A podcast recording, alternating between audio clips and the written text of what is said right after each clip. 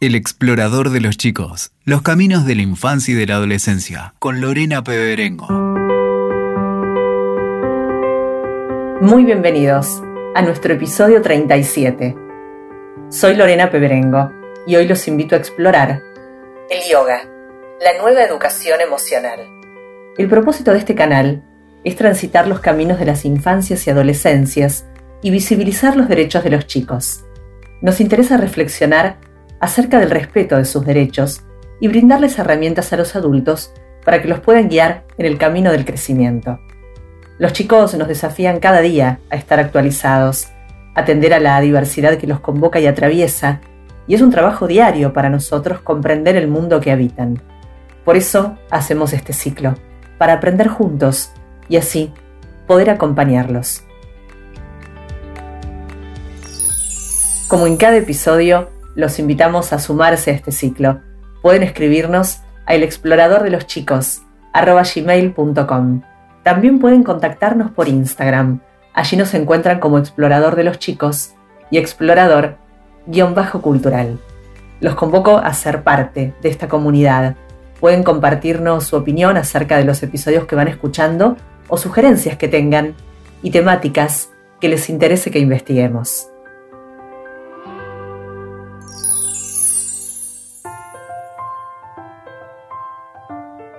Numerosas investigaciones destacan los beneficios de la práctica del yoga, que ha sido declarado Patrimonio de la Humanidad por la UNESCO. La palabra yoga proviene del sánscrito y significa unidad, porque simboliza la unión del cuerpo y la mente, una filosofía milenaria cuyo propósito es la formación integral del ser humano. En el mundo hay muchas experiencias del impacto que ésta tiene en la vida de las infancias y adolescencias a partir de introducir su práctica en el aula. A principios de 1970, en Francia, se registraron las primeras experiencias en la escuela para mejorar el rendimiento de los alumnos. Fue en 1978 cuando Micheline Flack, doctora en literatura, profesora de inglés y de yoga, introdujo la práctica a sus clases y creó una asociación de investigación acerca del yoga en la educación, que obtuvo el reconocimiento del Ministerio de Educación Nacional de Francia. Esta entidad implementa hace 40 años prácticas en el aula de escuelas de Europa y América. En nuestro país espera sanción un proyecto de ley para brindar yoga como materia optativa en todos los niveles de educación.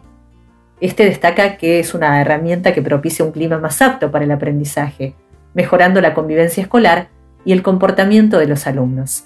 El yoga se ha convertido en una práctica muy popular debido a los beneficios que genera a nivel corporal, emocional y espiritual. Se ha demostrado que impacta en la mejora del rendimiento escolar, en la concentración y la asimilación de contenidos.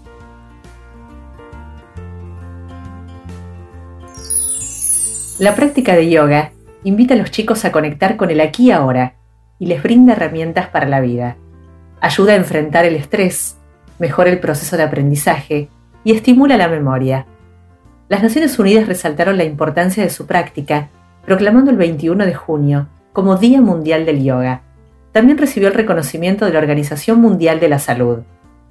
El objetivo del yoga en la educación es desarrollar las potencialidades de los alumnos y ayudarlos a crecer. En este episodio nos proponemos conocer por qué encuentra resistencia en la escuela, a qué edad se puede comenzar a explorar esta disciplina, qué beneficios tiene para los niños y adolescentes. Intentaremos develar por qué es la nueva educación emocional.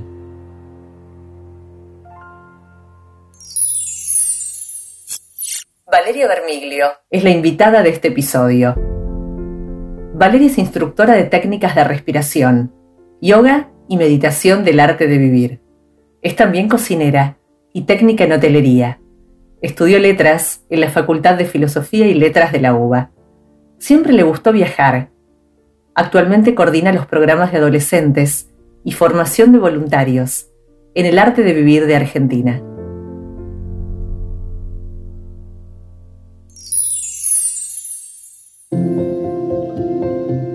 Valeria Vermiglio, muy bienvenida al Explorador de los Chicos. Muchas gracias, Lore. Un placer para mí poder charlar con vos un rato. Es un gusto tenerte hoy como invitada. ¿Cuáles son los beneficios de la práctica del yoga con los chicos? cuáles no serían los beneficios de la práctica del yoga con los chicos, ¿no? Eh, los niños son yogis naturales. Ellos no necesitan aprender demasiado el yoga, lo tienen incorporado. Porque el yoga no es una disciplina, sino que es un estado de la mente. ¿no? Esa podría ser una definición de yoga. Y los niños eh, tienen muy cercano el recuerdo del útero y dentro de la panza de mamá nosotros hacemos yoga durante los nueve meses. Estamos en meditación profunda y hacemos muchísimas posturas de yoga, casi todas, eh, estando en, en la panza de mamá. Entonces, los chicos conocen esos beneficios. Uno de ellos es tener su mente en el momento presente. Si te das cuenta, los niños siempre están en el momento presente, ¿no? Están ahora, acá. Si vos le decís a un chico, eh, te doy este chocolate, pero lo comes después de cenar. Es imposible. ¿Cuándo lo quiere comer? Ahora lo quiere comer. Si vos le decís, nos vamos de vacaciones dentro de tres días, está los tres días diciéndote cuándo nos vamos, cuándo nos vamos, cuándo nos vamos, ¿no? El yoga es tener la mente en el momento presente. Esa es la, una de, las, los grandes beneficios que tiene esta disciplina.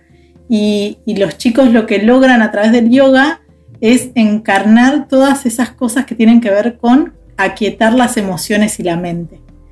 Eh, naturalmente ellos aprenden a calmarse con mantras, con sonidos que hacen, con posturas de yoga, con posturas de las manos, que son mudras, los hacen naturalmente, no los tienen que aprender. Entonces, ese es el gran beneficio de que los chicos lo practiquen, es que no lo olviden, porque después vamos creciendo y nos olvidamos de todos esos beneficios. ¿Y a partir de qué edad dirías que se puede comenzar a practicar el yoga? Y basado en lo que te decía recién, en realidad lo practicamos siempre, ¿no? Y los niños desde muy pequeños pueden practicar yoga de diferentes maneras y a veces eh, pensamos en yoga como una clase estructurada y formal. Y sin embargo vos puedes practicar yoga con tus niños pequeños en casa simplemente haciendo juegos, ¿no? Como llevando el yoga a una práctica, a un espacio de juego. Y de hecho terminan siendo ellos lo que, los que te enseñan a vos. Eh, si haces, por ejemplo, posturas de animales o yoga con música, eh, ellos lo hacen naturalmente, como un juego, no es algo estructurado. Entonces, hay, de hecho, hay clases de yoga que se dictan para mamás con bebés y pueden ir a hacer la clase de yoga juntos desde muy chiquititos. Tengo amigas madres y yogis eh, que, practican yoga con el bebé en el mismo yoga mat y siguiendo el flujo del movimiento del niño y, haciendo todo con, con ellos ahí, ¿no? ¿Y cómo puede un adulto explicarle a los chicos qué es el yoga? Em, yo a los chicos cuando se los explico, eh, en realidad les digo que vamos a jugar. Vamos a jugar a hacer otra cosa. A hacer otra cosa. Entonces ahora vamos a hacer un perro. Ahora vamos a hacer un gato. Ahora vamos a hacer una serpiente. Y entonces los chicos van entrando en personaje. Viste que a ellos les gustan mucho los roles y se sienten como identificados y no les cuesta jugar. Entonces, eh, cuando les tengo que explicar el yoga, les digo que hacer yoga es jugar a ser otra cosa, otro, otra persona u otro personaje. Ahora, vos decías que los chicos comienzan la práctica del yoga a través del juego, ¿no? ¿De qué manera se propone una clase para tratar de imaginarla? Y desde el lado de la diversión, primero siempre buscando que ellos te cuenten qué es lo que quieren hacer en la clase, ¿no? Vos puedes tener una idea, pero con los niños siempre tenés que ser flexible. Si no tenés una mente flexible, entonces con los niños es muy difícil que puedas llevar adelante una clase porque ellos te van a marcar el ritmo. Entonces, si vos estás rígido, ellos te van a hacer poner en un espacio de incomodidad a vos. Eh, entonces, ¿cómo les propones la clase? Y como un juego, directamente como un juego. Y, ellos te van mostrando el camino que quieren seguir y vos te vas acomodando. No hay nada rígido en el yoga y eso es muy beneficioso inclusive para los instructores. Escuchaba hace unos días a una instructora española que mencionaba que cuando un niño comienza la práctica de yoga a temprana edad, va adquiriendo tal conciencia de sí mismo que al llegar a la adolescencia suele manifestar una expresividad motora destacable. ¿Coincidís? Sí, totalmente. Y sobre todo lo veo en alumnos que practican yoga y algún otro deporte desde niños. Entonces te podés dar cuenta que adquieren habilidades por encima de la media de sus compañeros deportistas. Yo creo que lo más interesante, además de las habilidades motoras que adquieren obviamente a través del yoga y de la conciencia que tienen sobre su cuerpo, es también que pierden el miedo a extenderse un poquito más allá.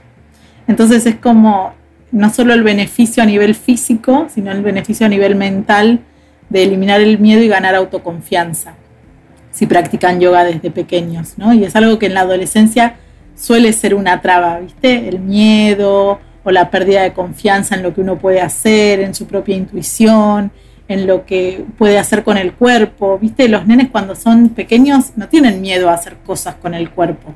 De hecho, a veces tenemos que estar frenándolos porque no tienen desarrollado el ego, entonces no tienen miedo. Y cuando vas creciendo ya tenés miedo a pasar vergüenza, a que no te salga, a que te juzguen, y eso también dificulta el movimiento motor.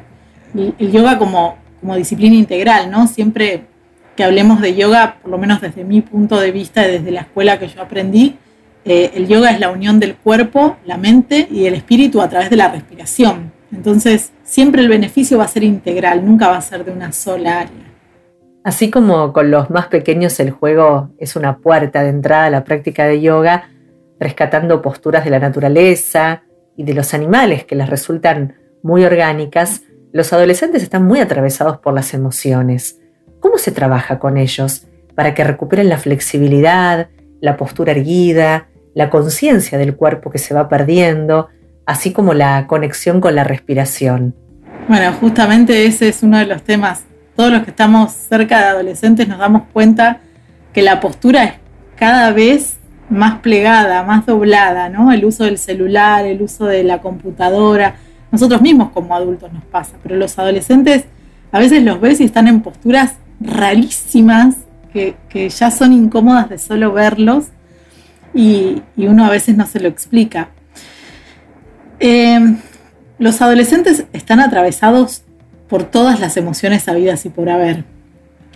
De hecho, creo que no hay etapa en la vida en donde las emociones te atraviesen más que en la adolescencia, ¿no? Porque las experimentas y las experimentas a todas de una manera exacerbada. Si llevas tu mente ahora cuando vos eras adolescente y te acordás que por ahí una discusión con tu mejor amiga era lo más trágico que te podía pasar en la vida, y parecía que se venía el mundo abajo, ¿no? O que el chico que te gustara no te, no te diera importancia o que te hicieran bullying, eran como situaciones que te sacaban totalmente de tu espacio. Lo que se hace con los adolescentes es que justamente aprendan a trabajar las emociones a través de la respiración. La respiración es el nexo entre la mente, de esta mente que está todo el tiempo jugándose y poniéndose en un espacio de, de juicio constante, y lo que hay adentro real. En yoga decimos que adentro tuyo hay algo que no cambia. Cuando todo en el mundo alrededor tuyo cambia, como las emociones que te llevan, como decimos habitualmente, de las narices, ¿no? de un lado para el otro, encontrar el espacio adentro tuyo donde hay algo que no cambia. Ese es el beneficio del yoga y desde ahí lo trabajamos con los adolescentes. Y con ellos es llevarlos una y otra vez a ese espacio donde sentís que hay algo tuyo que no cambia. A ese espacio en el cual vos podés salirte de la mente pequeña, que es la que juzga, la que está atravesada por conceptos, por prejuicios, por pensamientos constantemente, para salir a un espacio de mente más grande, en, en la cual hay más calma, más tranquilidad, hay discernimiento. Y eso se logra a través de la respiración. Cada patrón de respiración está ligado a una emoción, entonces trabajando con la respiración logramos transformar las emociones. Inclusive los chicos hay momentos en los que el autojuicio o el prejuicio sobre sí mismos los lleva a un espacio de ponerse en riesgo a sí mismos o probar límites y lo que hacemos a través de la respiración es lograr que la mente vuelva a ese espacio de no, más allá de las emociones que me estén atravesando, hay algo adentro mío que no cambia.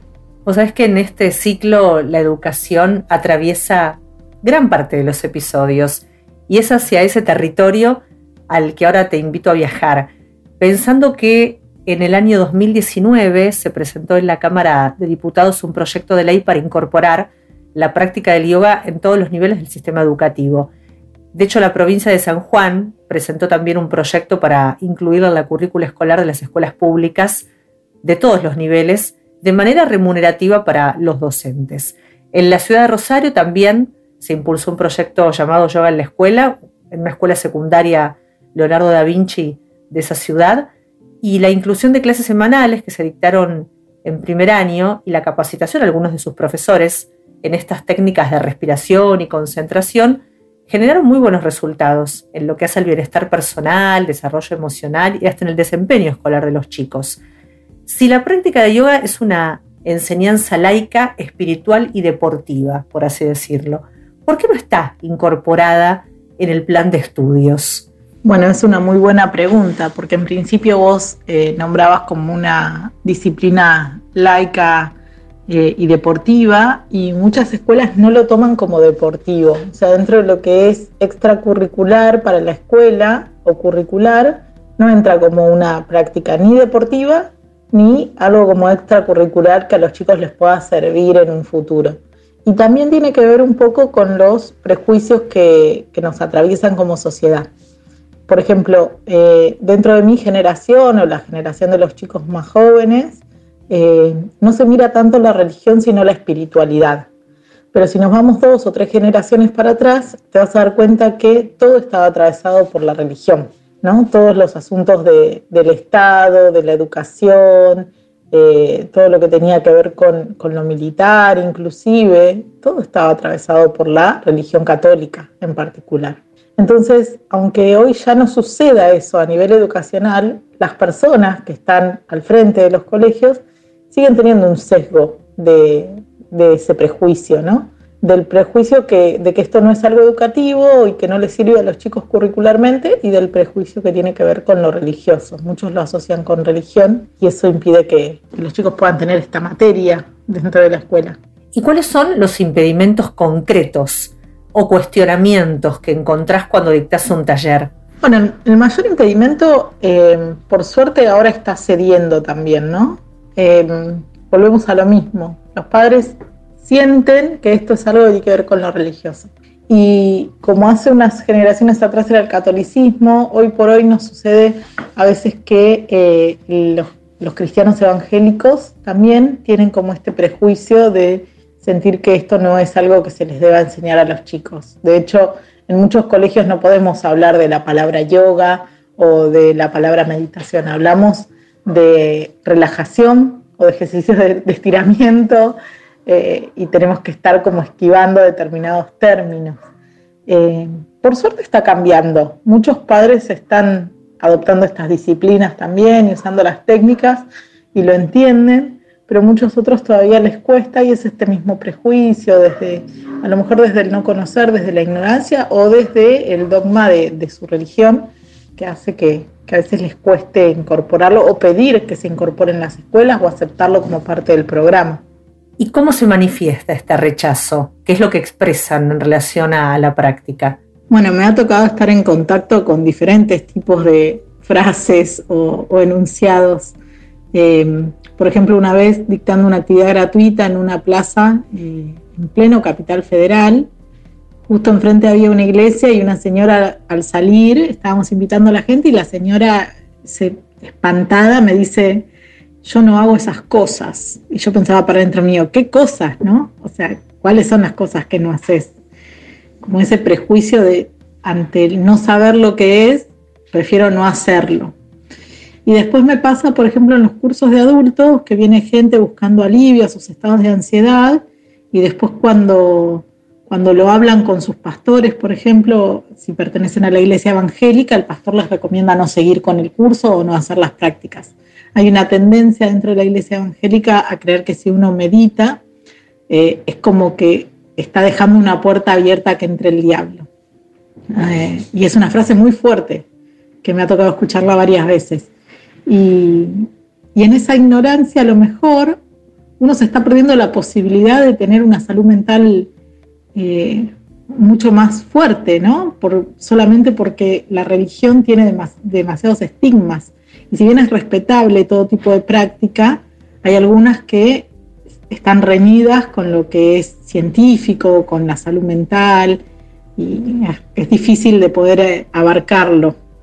Hablando de los beneficios que nos compartías para los chicos y adolescentes, me preguntaba qué te inquieta a vos en lo personal trabajando tanto con chicos en este tiempo, ¿no? Que, ellos estén transitando. ¿Qué te preocupa?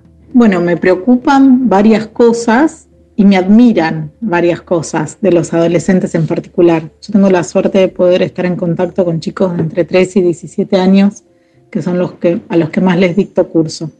Una de las cosas que más me preocupa es el eh, suicidio, más allá de los números, que, que creo que es como un gran elefante adentro de una habitación, como que está ahí, a veces hacemos como que no lo vemos, pero más allá de los números del suicidio, la idea constante de los chicos de no tener sentido estar en este mundo. Muchas veces los chicos no llevan a la práctica eh, las acciones que tienen en su mente para quitarse la vida o para lastimarse, pero sí ronda en sus cabezas todo el tiempo.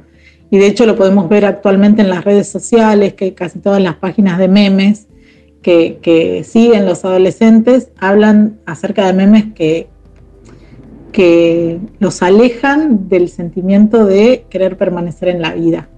Como no le encuentran el sentido al estar vivos, al hacer cosas.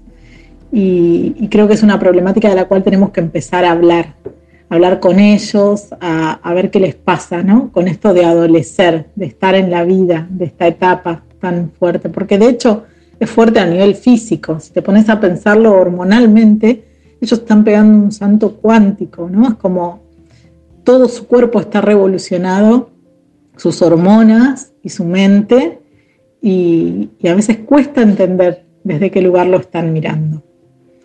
Y lo otro que me sucede con, las preocupaciones con respecto a los adolescentes es su relación con la emocionalidad, eh, con la empatía, con el estar en contacto con la emoción. Eh, a veces pensamos que los chicos son fríos, distantes, que no nos están prestando atención, que no les interesa el mundo, que se encierran en sí mismos. Y sin embargo, toda esa actitud tiene que ver con que les, les duele tanto el mundo o, o los emociona tanto el mundo y los atraviesa de tal forma que a veces prefieren no estar en contacto con esa emoción. Por ejemplo, hace un tiempo un alumno me dijo que él jugaba a los jueguitos porque eso era como poner la cabeza en hielo. Y yo al principio pensé, ¿en qué no querés pensar? Y después me di cuenta que era en qué cosas no quería sentir, ¿no? Como es mucho más sencillo aislarme y no estar en contacto con la emoción para que no me duela que eh, estar abierto a lo que está sucediendo alrededor mío. Ellos son muy compañeros y, por un amigo dan la vida si es necesario, o para acompañar a una amistad o lo que sea, pero después en torno al mundo, como no lo entienden y les duele, se cierran. Entonces, trabajar con la respiración y con el yoga ayuda a que ellos puedan abrir eso. Y a, la vez me admira esto, ¿no? De que, que sientan tanto que les duele sentir. ¿Y cómo crees que puede el yoga, como disciplina milenaria, colaborar con los adolescentes que no están motivados y sin propósito para vivir o deprimidos, angustiados, sin rumbo. ¿Cómo los puede ayudar esta práctica? El yoga, además de ser una disciplina, es una ciencia. Y en esta ciencia nos explica que hay diferentes centros de energía en nuestro cuerpo, ¿no? Y lo que hace la respiración consciente, las posturas de yoga, es elevar esa energía desde los centros bajos del cuerpo, desde la base de la columna hasta la parte de la cabeza y la coronilla. Cuando hay energía letárgica, se llama tamas, eso en, sánscrito, la energía está acumulada en los dos primeros chakras o centros de energía. Y es cuando tenemos pensamientos sobre la muerte, sobre el, hay desgano, Solo podemos pensar en comer, en dormir, en tener sexo. Es como que no hay una energía que empuje hacia arriba. Lo que hace la respiración y la meditación y el yoga a través de las posturas es elevar esa energía a través de los chakras y empieza a haber eh, como otras sensaciones, ¿no? Tenemos siete centros principales de energía o siete chakras que se les dice, y a medida que la energía va subiendo van apareciendo la creatividad, la bondad, el entusiasmo, la generosidad, eh, la, apertura de corazón, las ganas de vivir, eh, la intuición, la conexión con los demás, la empatía, hasta llegar a los niveles de poder conectarse con algo superior o con algo que está más allá de nuestro propio pensamiento. Esa es la función del yoga y lo que puede hacer que los chicos salgan de ese letargo que tienen en la adolescencia, que es normal, pero que los puede ayudar a atravesar esa etapa. La meditación, Valeria, es otra herramienta que suma a la práctica del yoga que también pueden incorporar los chicos. La meditación se vuelve inevitable cuando haces yoga. Cuando haces unos minutos de yoga y el cuerpo se relaja, automáticamente entra en un estado meditativo. Durante la clase de yoga puedes entrar en estado meditativo o una vez que terminaste, que la respiración se hizo una con el cuerpo, o sea, que unió cuerpo y mente, entonces en ese momento la meditación se hace inevitable. Terminás la clase de yoga y podés permanecer acostado o sentado y sentís como un bálsamo, ¿no? Como algo que, te relaja. Es, es parte inherente, digamos, es inevitable. Y aprender a respirar, que también hay técnicas que los chicos pueden adquirir, ¿no? Claro, de hecho, eh, yoga es eso, ¿no? Es unir el cuerpo y la mente a través de la respiración. Conectarte con tu respiración es conectarte con lo más básico de la vida. Lo primero que hacemos cuando llegamos a este mundo es inhalar. Y lo último que hacemos cuando nos vamos de este mundo es exhalar. Entre esa primera inhalación y la última exhalación pasó toda tu vida. Como cada patrón de respiración está ligado a una emoción, todas las emociones que nos atraviesan, si las aprendemos a respirar, lo que logramos es mejorar el estado de nuestra mente y además limpiar nuestro cuerpo, ¿no? El 80% de las toxinas se van a través de la respiración. Entonces es la herramienta fundamental para tomar conciencia del cuerpo. Yo siempre doy el mismo ejemplo. Cuando yo era chiquita y me caía, era bastante salvaje, y me caía o me raspaba o me pasaba algo, mi mamá enseguida venía, me abrazaba y me decía, respira, respira, inhala y exhala. Y mi mamá no tenía idea de las técnicas de respiración. Pero hay algo natural en nosotros que sabe que cuando conectamos con la respiración entramos en un espacio de calma. Son herramientas que puedes usar de acuerdo a tu necesidad. Eh, si necesitas calmarte, hay una respiración que es para calmarte. Si necesitas subir tu energía de golpe, como si te tomaras un cafecito, hay una respiración que es para subir tu energía de golpe. Eh, si necesitas estirar el cuerpo porque estuviste muchas horas en la computadora, puedes hacer unas simples posturas de yoga 10 minutos y ya cambia absolutamente tu energía. Si lo que necesitas es em, a lo mejor entrar en un espacio de concentración, yo les recomiendo a mis alumnos, por ejemplo, meditar antes de un examen. Viste que tendemos a estar estudiando hasta último momento. Yo me acuerdo que con mis compañeros nos tomábamos lección entre nosotros antes de entrar a rendir. Y no hay nada más improductivo que forzar el cerebro y la mente antes de ir a rendir. Lo mejor es relajar. El cuerpo funciona por esfuerzo, ¿no? Si yo quiero tener un cuerpo en buenas condiciones, tengo que forzarme, me tengo que levantar, tengo que salir a correr, tengo que ir a hacer, al gimnasio, a hacer natación, bici, algo. La mente funciona a la inversa, por relajación. Cuanto más relajada está mi mente, más productiva es. Y solemos hacer todo lo contrario, ¿no? Como que le machacamos el esfuerzo a la mente. La mente necesita relajarse para ser más productiva, para estar más enfocada, para estar más en calma. ¿Y qué te ha enseñado el yoga como filosofía de vida que pueda trasladarse a lo que puede brindarle a los chicos? El yoga como filosofía de vida lo que me enseñó es que la postura que más nos cuesta es la sonrisa, y sin embargo es la que más beneficios nos trae. Cuando una persona aprende a sonreír desde adentro es porque logró llegar a un espacio en el que todo lo demás que está afuera pasa a cobrar otro sentido. Si yo logro mi paz interior y si yo logro estar en un estado de estar centrada, estar eh, en, en mi eje, entonces creo que ese es el mayor beneficio que le podés regalar a una criatura, a aprender que no hay nada más importante que lo que está adentro, ¿no? Y todo lo demás sucede. Y en ese espacio es donde la sonrisa surge, porque sentís la plenitud, sentís que no te hace falta nada, sentís la gratitud, ¿no? Y todo eso surge de adentro nuestro. Cuando vos podés, cuando sos adulto y tenés mucho estrés, vas sacando capas de estrés. En cambio, los niños no tienen tantas capas de estrés y pueden llegar más fácilmente a ese espacio. Un niño necesita meditar a veces tres minutos, a veces cinco minutos. A veces meditan mientras hacen otra cosa. ¿Viste? Cuando los niños se ponen a dibujar, por ejemplo, están en espacio meditativo. Vos les hablas, les decís, está la comida, está la comida. Y ellos siguen en ese espacio meditativo, porque ellos pueden meditar mucho más fácil que nosotros. Muchas gracias, Valeria Bermilio, por acompañarnos en este episodio e invitarnos a abrir nuevos caminos y explorar esta herramienta que mucho puede aportar a la vida de los chicos. Muchas gracias a vos, Lore, y ojalá que más y más niños ingresen a este mundo del yoga, porque no solo te mejora el cuerpo y la mente y la salud eh, psicológica, ¿no? Como esa, la salud mental es algo que, que a veces descuidamos, sino también que es un espacio que los conecta con su intuición y con la confianza que van a necesitar el resto de su vida. Es como prepararlos y regalarles un nuevo futuro. Yo creo que un poco el yoga es eso, el yoga es el futuro. Es como una ciencia de hace 10.000 años, pero no hay nada más novedoso y más eh, innovador que, que el yoga. Muchas gracias, Valeria. A vos, Lore.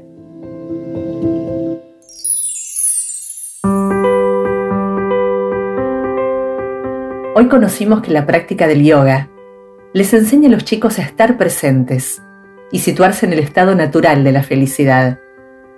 Una herramienta más para seguir acompañándolos, esta vez en el camino de la educación emocional. Están invitados a sugerirnos temas que les gustaría que exploremos en próximos episodios. Pueden escribirnos a elexploradordeloschicos.com.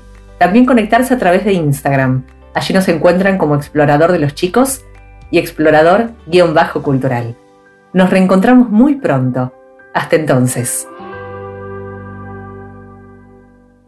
Escuchaste El Explorador de los Chicos. WeToker. Sumamos las partes.